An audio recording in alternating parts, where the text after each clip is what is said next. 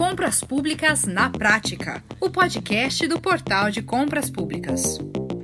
Alô você! Estamos começando mais um Compras Públicas na Prática. E hoje nós vamos dar continuidade ao tema do episódio anterior sobre o empate e os critérios de desempate nas licitações a partir das novas regras da Lei 14.133. Hoje nós vamos abordar a proposta de uma espécie de ranking de qualidade da participação dos fornecedores em licitações anteriores, com base no artigo 88 da nova lei. Esse ranking pode ser um critério de desempate, mas também pode sugerir para os entes públicos compradores uma referência de bons fornecedores para a administração pública e qualificar as empresas que vendem para os governos, não é? Bom, nosso convidado é o professor e palestrante, especialista em gestão pública, com 17 anos de experiência em licitações e contratos, professor Rafael Mota.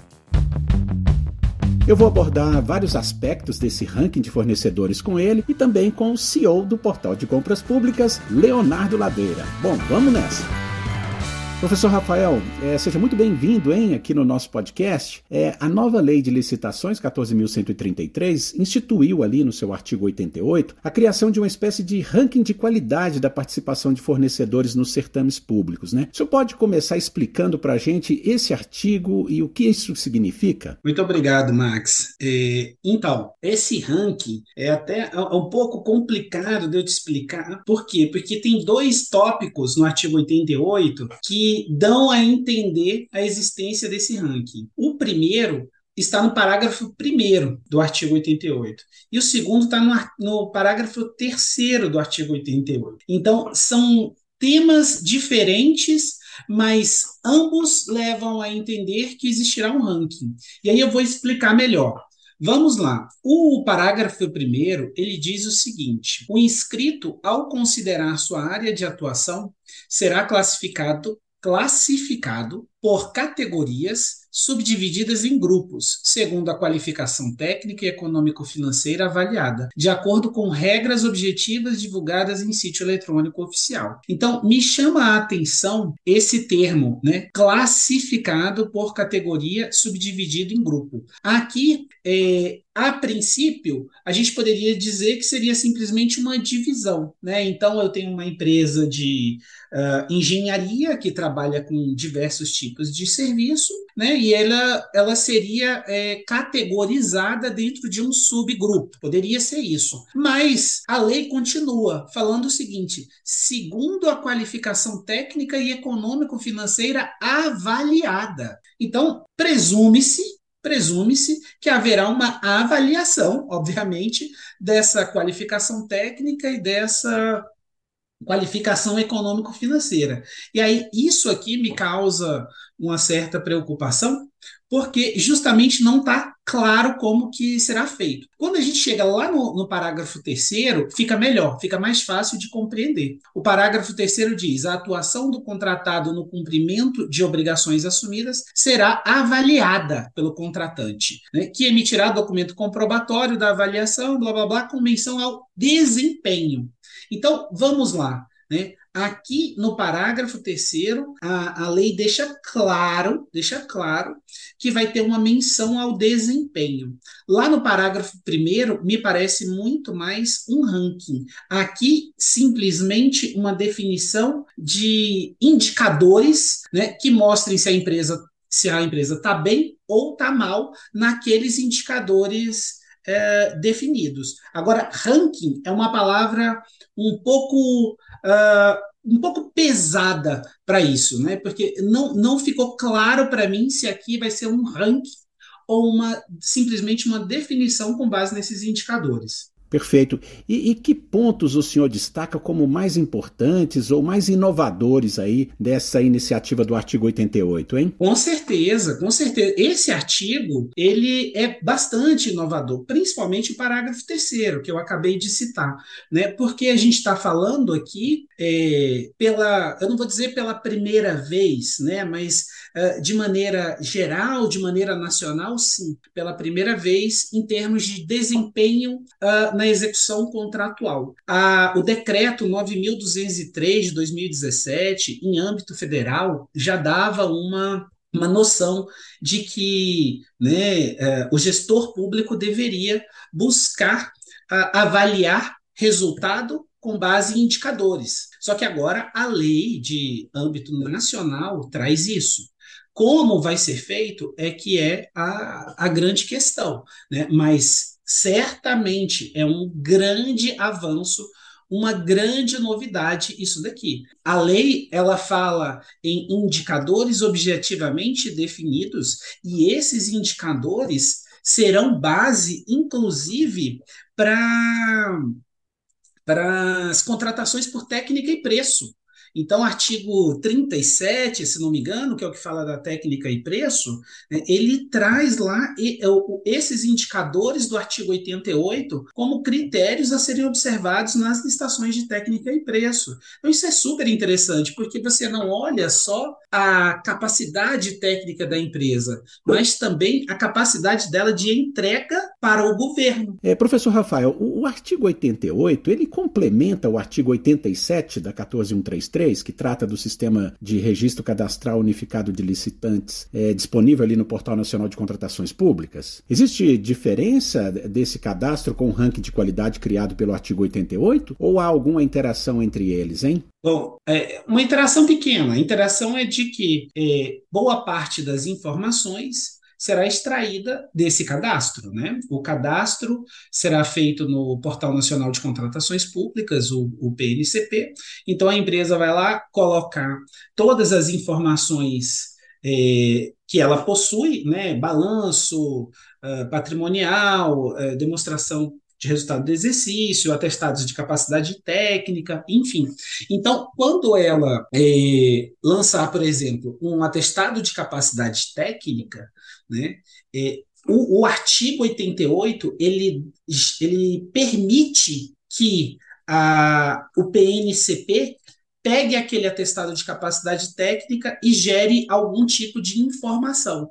Né? Aquilo que era simplesmente um dado passa a me gerar algum tipo de informação. Permite que pegue aquele balanço patrimonial e gere algum tipo de informação. Por exemplo, indicadores de solvência da empresa, uh, indicador de, de lucratividade. A lei fala que não é permitido utilizar indicador de lucratividade, mas é um dos, dos indicadores que podem ser é, extraídos com base nesse cadastro do artigo 87. Legal, professor. Agora, Leonardo, é, você já, já comentou sobre essas questões aqui no episódio anterior, que nós é, tratávamos aqui do empate, mas é, eu queria que você pudesse detalhar um pouco aqui para gente é, que, embora o, o, portal domine tecnologia para tanto, né, é, o portal não, não é muito favorável à ideia de o portal criar um ranking de qualidade de fornecedores participantes de licitações ali na plataforma. É isso mesmo, Leonardo? Bem-vindo! Ô, ô, Max, é um prazer enorme estar com vocês aqui de novo. Tá, é sempre bacana estar aqui trocando com, com essa audiência fantástica que esse podcast tem. Max, esse é um ponto muito delicado. Como o professor comentou agora na, na fala dele, é, a gente precisa de um critério objetivo, né? Mas os, esses critérios objetivos, eles não só são diversos os critérios possíveis, é, como eles podem ter impactos diferentes na maneira é, é, gerados pela maneira com que esses impactos, que esses critérios estão sendo adotados. Então isso coloca o portal de compras públicas numa situação muito delicada, sabe, Max?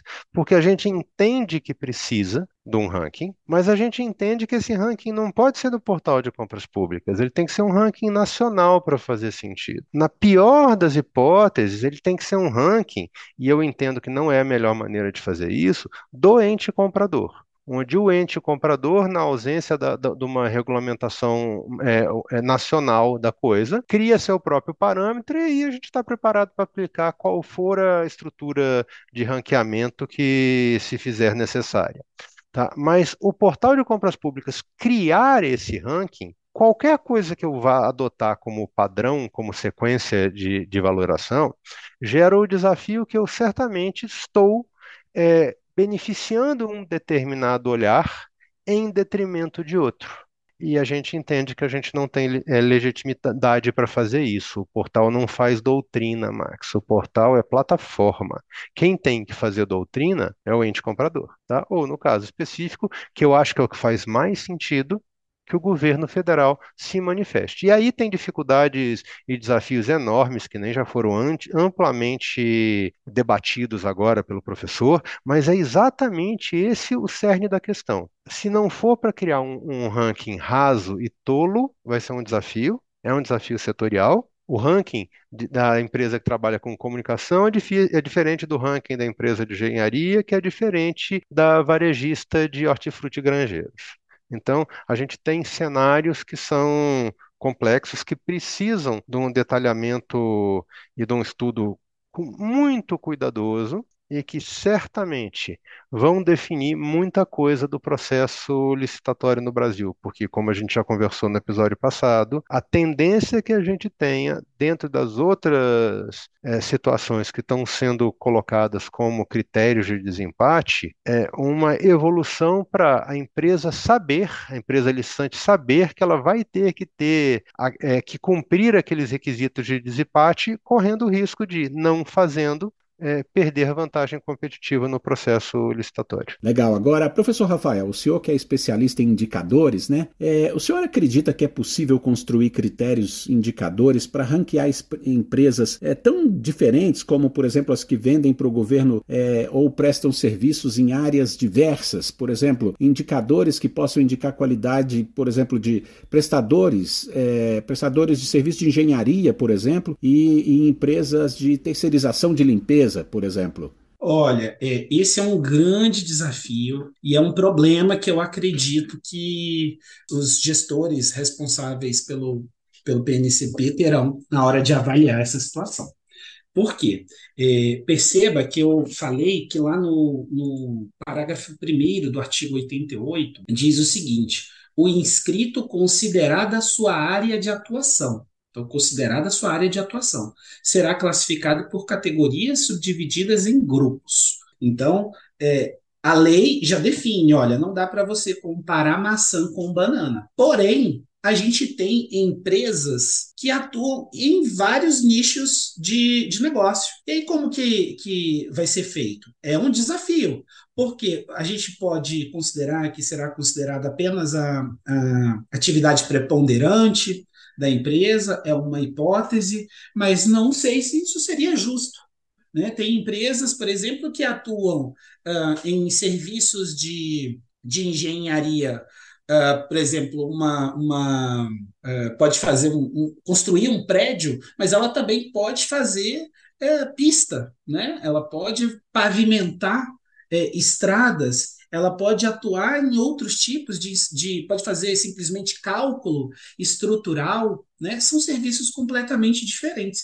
E aí, como que você vai comparar? É, é, aqui eu estou falando de uma empresa só, tá? Eu não estou falando dela comparada com várias. Estou falando de comparar os serviços que ela presta, né? De maneira individualizada. Uma única empresa pode prestar diversos serviços. Então, é um grande desafio é, resolver isso. E ainda tem outro problema, que é o de é, empresas, como você falou, que atuam em setores diferentes.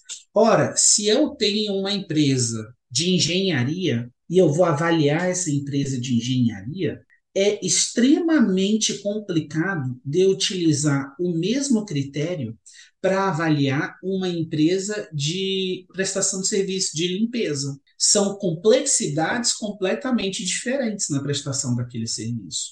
Se uma empresa de engenharia constrói um prédio e aquele prédio é, vem apresentar uma pequena falha uh, de, de, de, na parte de tubulação, é, quanto que ela deve ser penalizada nesse ranking por conta disso, comparado com uma empresa de limpeza que o funcionário não foi trabalhar um dia.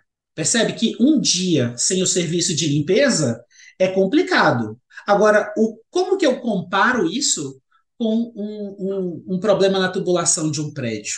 São coisas totalmente distintas. Então, a lei não, não previu isso, jogou essa bomba para cima é, da gestão do PNCP. Por quê? Porque é responsabilidade do PNCP, isso daí. Legal. E o senhor sugeriria alguns critérios básicos fundamentais, uma vez que, obviamente, para se formar um ranking é necessário estabelecer critérios objetivos, claros, né? Sim, é, é, é como eu te falei, é, é, é bem complexo, mas tem como fazer. Tá? Tem como fazer, é possível. Só que é, não sei se vai ser o ideal. O que eu uh, imagino que seria possível fazer agora num primeiro momento, pelo menos, tá? É, com o nosso nível de maturidade muito baixo nesse, nesse tópico, que é avaliação de desempenho. Né? A minha sugestão é que a gente avalie cumprimento de prazos, é uma opção, porque cumprimento de prazo eu consigo verificar tanto de um fornecedor que tem que entregar uma mercadoria, quanto de um fornecedor que tem que prestar uma consultoria, quanto de uma obra. Né? Eu consigo comparar diversos ramos de atuação com um único uh, critério, né? digamos assim. Né?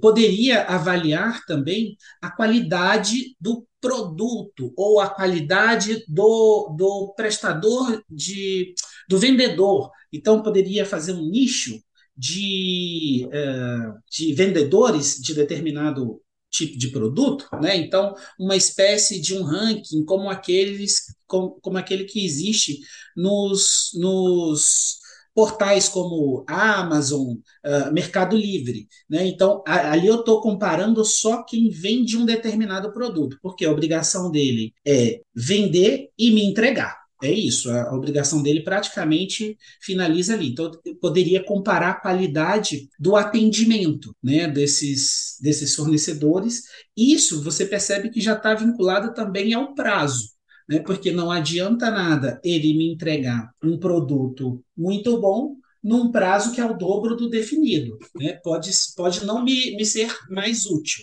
Então, eu avaliaria especificamente uh, a qualidade né, do atendimento. É, outro ponto que seria possível também seria com um critério de sustentabilidade.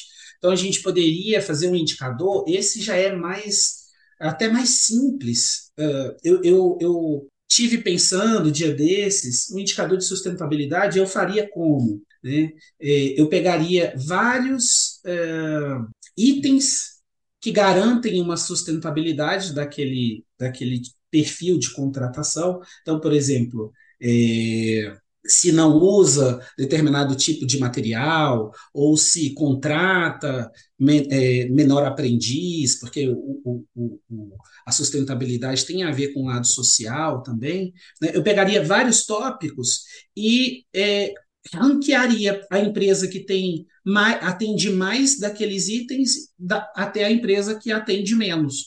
Né? Isso não pode, lembrando, isso não pode ser é, utilizado como um único critério para a escolha de uma empresa. Né? É um, são, são critérios que visam uh, um desempate, que visam uma escolha baseada na técnica, né? Então, não pode ser o único critério. Talvez, talvez também o tempo de atendimento, mas aí eu também teria que nichar nichar a área de atuação. Né? Então, eu posso comparar o tempo de, de atendimento, por exemplo, das plataformas privadas de, de licitação. Né? Eu, se eu for ver quanto tempo o Comprasnet demora, a, a, a, assistência técnica do, do Compras demora para me dar uma resposta quando eu tenho um problema. E quanto tempo demora o, um portal privado? O portal X, o portal Y né, o portal de compras, quanto tempo ele demora? E o concorrente? Eu poderia comparar isso daí tranquilamente. Eu tenho dados que dão suporte a isso, tá? Então, essas, a princípio, são as minhas ideias, mas é, elas, obviamente, elas não, não esgotam esse assunto se a gente fosse debruçar sobre o tema, a gente certamente vai encontrar outras maneiras de fazer esse, esse ranking. Mas isso não é tarefa fácil. Leonardo, e você? Que, que, como você enxerga isso? Que critérios você considera fundamentais para compor os indicadores desse tipo de ranking, hein? É, eu tenho uma visão bem particular disso. Eu entendo que a ideia da, da apresentação do, do, do critério de eficiência precisa ser levado em consideração. O desafio aqui, Max, é a gente ponderar. E como assim ponderar? Porque quando a gente fala em tratamento justo para os licitantes, e eu entendo que o processo licitatório tem que criar um cenário de participação justa, isso envolve é, tratar iguais como iguais e diferentes como diferentes. Eu não consigo avaliar uma MEPP com o mesmo crivo que eu avalio uma empresa de grande porte ou uma multinacional. Então, precisam ser criadas ferramentas para dimensionamento e para e uma ponderação dessa questão da eficiência, para que a gente tenha é, uma preservação da competitividade nesses cenários. Então, eu acho que o caminho é por aí, a gente precisa, é, para atender inclusive o, o preceito legal, é, criar uma mecânica de avaliação por parte do ente comprador daquele órgão, daquele empresário, daquela empresa que atendeu um determinado serviço, mas a gente precisa criar critério objetivo, claro e nacional, porque se a gente for na linha da percepção, certamente a gente vai ter percepções diferentes do quanto é, de qual é a nota da mesma empresa prestando o mesmo serviço com a mesma qualidade em dois órgãos diferentes. Tem muitos desafios aqui. Tá? Criar critérios objetivos quando a gente fala em avaliação de qualidade talvez seja o maior deles. Professor Rafael, na sua opinião, quem deve implementar essas regras todas? O governo federal ou cada ente comprador, os municípios, por exemplo? Ou esse ranking precisa ser nacional, hein? É, Para mim, a maior dificuldade está é, justamente nesse ponto. É um ranking nacional porque tem que ser é, disponibilizado no PMCP. Né? Então, já que é num portal nacional, a gente tem que tratar isso de maneira ampla. E o PNCP ele tem o comitê gestor, né? E esse comitê gestor tem representante da União, representante de estados, Distrito Federal, uh, municípios, né? Então a gente tem ali uma representação nacional.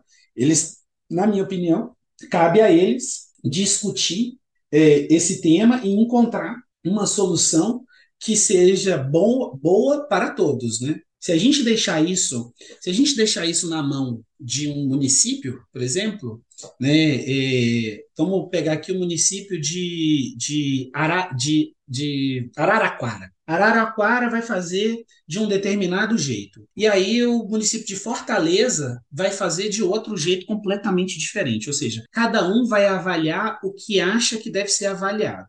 É o primeiro problema. Então, avaliações diferentes. Segundo problema, para o mesmo tópico, eles podem ter formas diferentes de avaliar. Então, é, quando a gente cria indicadores, a gente tem uma fórmula para o indicador.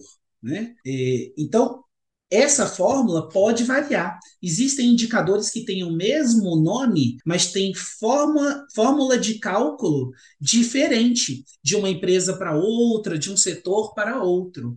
Então, por isso que eu falo, tem que ser é, elaborado de maneira ampla, com discussão com a discussão com as empresas, discussão com os representantes dos municípios, dos estados, para que a gente não faça uma grande bobagem que inviabilize a situação uh, do mercado fornecedor. Leonardo, você tocou nesse ponto agora há pouco aqui, não é? Mas eu queria ainda ouvir melhor você sobre essa posição. Qual é a sua posição sobre essa abrangência do ranking? Ele só pode ser nacional, Leonardo?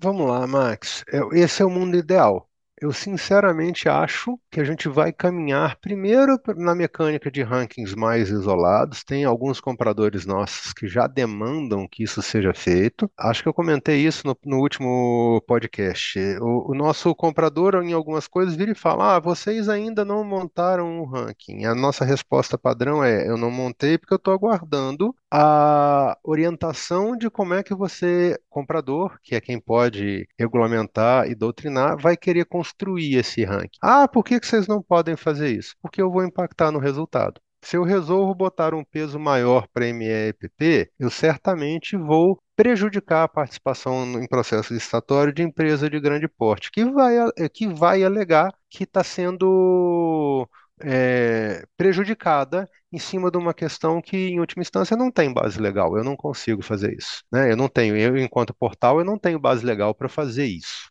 Tá? É, é, se eu inverto, ah, eu vou fazer uma coisa que, que beneficia volume de participação, por exemplo, aí certamente a empresa de grande porte vai acabar ficando ainda maior, porque ela sempre vai ter uma participação maior do que uma empresa de, de pequeno porte. Isso tudo, Max, são, é, são desafios que eu não estou vendo o governo federal é, aplicando, preocupado em regulamentar no momento. Talvez tenha a equipe interna é, trabalhando para isso, mas é um grande desafio. Eu não vejo nenhum movimento externo ainda chegando nisso. E que certamente quem ousar criar esse ranking vai fazer isso primeiro numa, numa, num cenário de menor porte. E observe que esse ranqueamento, numa hora dessas, eu não tenho a menor dúvida que vai chegar a, até os olhos de um órgão de controle, que vai querer entender o porquê que aquele órgão decidiu aquela escala de valoração e, consequentemente,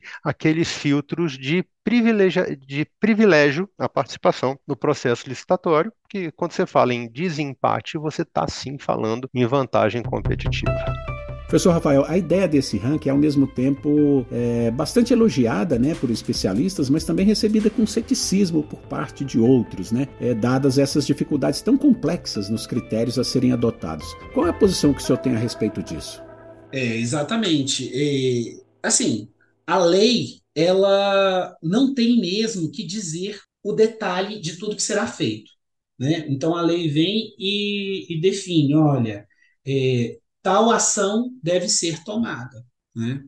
Agora, o problema para esse item específico, né, para esse artigo específico, é que no Brasil o governo não tem maturidade em avaliação de desempenho. A gente não tem maturidade disso. Ah, eu já participei de reuniões é, com pessoas que, teoricamente, deveriam simplesmente acompanhar indicadores. E elas não sabiam a diferença entre os indicadores que existiam. Então, é uma situação muito séria, muito séria. Quando você pega ali um, um, profissional que tem a responsabilidade de atuar naquilo e ele não conhece o detalhe daquilo, é um sério problema. Né? É, quando que. Só, só para você ter uma, uma noção muito simples, tá? É, como que eu vou contar o prazo de entrega de um determinado objeto. Como que eu vou contar o prazo de entrega? É o prazo, uh, ele vai ser contado a partir da emissão da nota de empenho? Ele vai ser contado a partir da emissão de uma ordem de fornecimento? Ele vai ser contado a partir da assinatura do contrato? A partir de quando ele começa a ser, a ser contado? Né? E quando que ele termina esse prazo? Ele termina no momento que, o, que a transportadora deixa a mercadoria no órgão comprador, ou ele termina no momento que o, o fiscal toma conhecimento daquela mercadoria, ou ele termina no momento do ateste provisório, ou ele termina no momento do ateste definitivo. Veja, eu só estou falando de prazo de entrega. Se um município diz que é uh, o prazo é contado a partir da ordem de fornecimento até o ateste definitivo, e o outro município ou um órgão federal diz que é a partir da ordem de fornecimento, mas até o momento da entrega, né, o momento que a transportadora deixa a mercadoria, são dois valores completamente diferentes. Então, não tenho como comparar, efetuar essa, essa, comparação, essa comparação. Por isso que eu Digo, tem que ser algo nacional e tem que ter uma metodologia atrelada, muito bem explicada uh, para todos os entes, de forma que a gente consiga realmente ter sucesso com isso. É, é perigoso, é perigoso fazer de qualquer maneira. E o senhor acredita que a medida seria positiva eh, em termos gerais para o universo das compras públicas? Ah, eu acho que é muito positivo. Eu sou da opinião de que é muito positivo. Né? Eu sou um defensor já há muitos anos da tomada de decisão com base em dados. Né? A gente, no, no, no serviço público, é, infelizmente, a gente tem uma, uma uh, cultura de tomar decisão com base em achismo, né? em conjecturas. Então, eu vou contratar essa empresa porque eu acho que ela é boa. Né? Eu vou fazer uh, licitação porque eu acho que é a melhor maneira. Né? Então, assim, a gente faz muito é, isso, é, é, é, é, bastante frequente. E sendo bem sincero, a gente toma uma decisão, é, via de regra, de maneira é, equivocada quando a gente faz isso. Tá? Por quê? Porque justamente existem vieses ali por trás de tudo aquilo. Uh, se você for conversar com um gestor público, com um comprador público que contratou a Oi para prestar o, um serviço de telefonia móvel, e aí aquele o, o, fiscal do contrato começa a reclamar dizendo que o, o serviço é, cai toda hora, que não, não funciona em determinadas localidades e tal. Olha, ele tem uma opinião enviesada sobre aquilo ali. Para um outro comprador, pode ser uma prestação de serviço maravilhosa, pode ser excelente. Então, se a gente não coloca isso no papel e não uh, cria uh, indicadores para demonstrar isso, a gente acaba cometendo grandes equívocos. Né? Eu sou totalmente favorável. Eu gosto muito do artigo 88. Eu acho uma pena que ele seja tão pouco discutido. Né? Na verdade, é a primeira vez que alguém me convida para falar sobre esse tema. Então, vocês estão de, de parabéns. Né? Por quê? Porque é um tema que eu acredito, eu até fiz uma palestra no ano passado que eu falei sobre isso. Né? Eu falei assim: olha, senhores fornecedores, fiquem atentos porque quando esse parágrafo terceiro estiver sendo plenamente é, atendido, quando ele estiver em funcionamento, quando houver um ranking, um, uma, uma, um levantamento da qualidade de prestação de serviço né, de vocês, o jogo vai mudar. O jogo vai mudar, porque vai ficar claro quem presta um bom serviço, quem vende um, um bom produto, e vai ficar claro quem faz tudo ruim.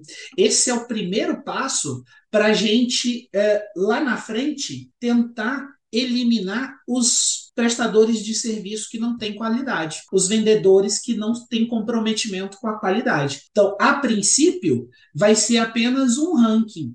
Ah, a aplicabilidade é pequena, mas uma vez que isso aqui estiver amplamente demonstrado, amplamente divulgado, a própria população vai cobrar uma ação mais firme do governo no sentido de retirar uh, as empresas ruins da prestação de serviço para o governo. Então, elas tendem a não ter uh, facilidade na hora de contratar com o governo. Leonardo, por fim, é, eu queria ouvir também você. Que avanços né, você vê aí para as compras públicas como um todo com a adoção desse ranking, hein? É, é mais do que uma vantagem, é uma necessidade, Max. E eu explico. O maior problema que a gente tem hoje, quando a gente olha para o desempenho do processo licitatório, né, quando a gente para para olhar, não no, na, no processo licitatório propriamente dito, mas no que acontece com esse processo, porque o processo licitatório está ali para fazer o quê? Para escolher qual é o fornecedor que que vai ter o direito de atender aquela demanda da administração pública. É, se a gente cria uma mecânica de ranking, a gente traz desde o início da participação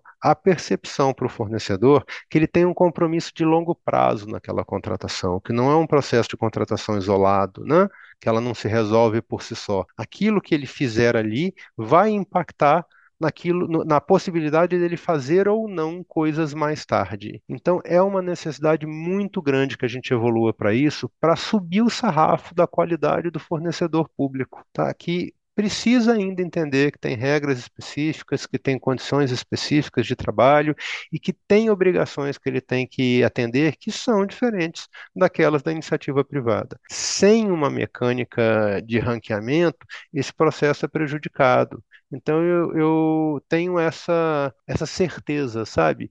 é importantíssimo que a gente avance nesse assunto, que não vai ser fácil, que se duvidar vai ser setorial, Tá? Pode, pode ser que, inclusive, que aconteça não por região, mas por setor. Tipo, ah, alguém trabalhou o ranking das empresas de construção civil e tem uma mecânica. Pode ser que a gente veja isso evoluir nesse caminho, mas, mas essa evolução ela é necessária, ela é boa para o país e ela necessariamente precisa ter como principais atores aqueles que têm legitimidade para regulamentar o processo licitatório. Eu entendo aí que começa com o governo federal, mas também pode chegar, em última instância, na ausência deles, principalmente, a estados, municípios que também têm essa autonomia. Bom, muito bem, então eu quero agradecer muito aqui as participações do professor e palestrante Rafael Mota no nosso podcast de hoje. Muito obrigado. Eu que agradeço e me coloco à disposição para tratar não só desse tema, como de outros no futuro aí. Agradecer também a sua participação, Leonardo Ladeira, CEO do Portal de Compras Públicas. Muito obrigado também por mais esse Compras Públicas na Prática. Até a próxima. Muito obrigado, Max. Até logo. E eu espero que esse conteúdo possa contribuir para o aprimoramento das compras públicas no seu município. Faça contato com o Portal de Compras Públicas. Venha descobrir tudo o que o portal pode fazer